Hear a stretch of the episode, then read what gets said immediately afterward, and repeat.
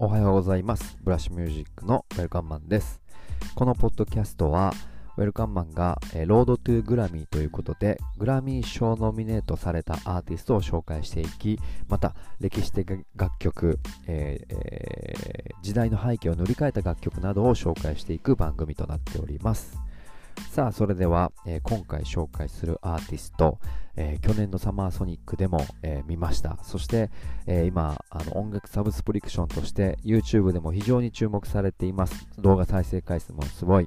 NPR の、えライブでも非常にかっこいいパフォーマンスを見せています。アンダーソーンパークですね。はい。さあ彼の、え紹介をしていきたいと思います。アンダーソン・パークは韓国人の母親を持ち、もともとはドラマーとしてキャリアをスタートさせます。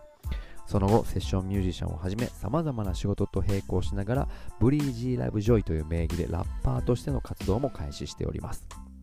アーティスト活動を続けるうちに、彼は昼の仕事を失い、妻と子を抱えて路頭に迷った際には、サーラーの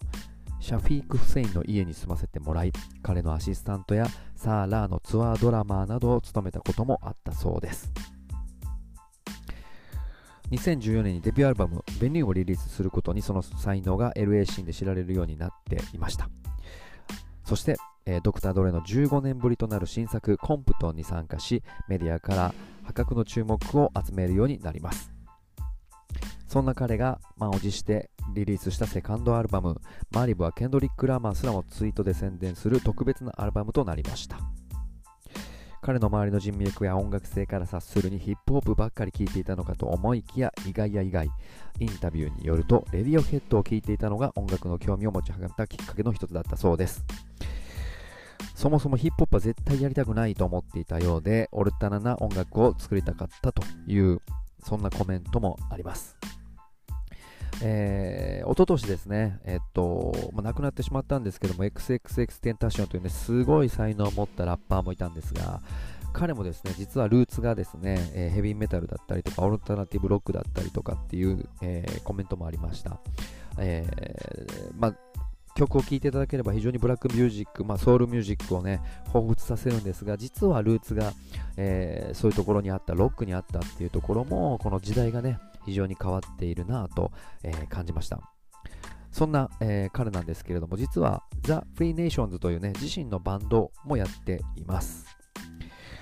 えー、ザ・フリーネーションズは実はですね、え、タイムリーな話、2月の、え、15日、16日、え、ビルボード東京でですね、ライブがあります。非常に行きたかったですね。はい。ぜひ、えー、あ、もうチケットはソールドアウトしてるので残念ですが、えー、ぜひね、このフリーネーションズも聞いてみてはいかがでしょうか。そして、えー、アンダーソッパーグですが、第62回グラミー賞にて、えー、最優秀 R&B アルバムを獲得しています。そして、またアンドレ、えー、3000ですね、とコラボしたカムホームで最優秀 R&B パフォーマンスを獲得するという快挙を成し遂げております。さあ、えー、今回その、えー、グラミー賞を受賞しておりますベンチュラーというね、えー、アルバムがですね、こちらから1曲紹介したいと思います。はい。先ほどお伝えした NPR の動画、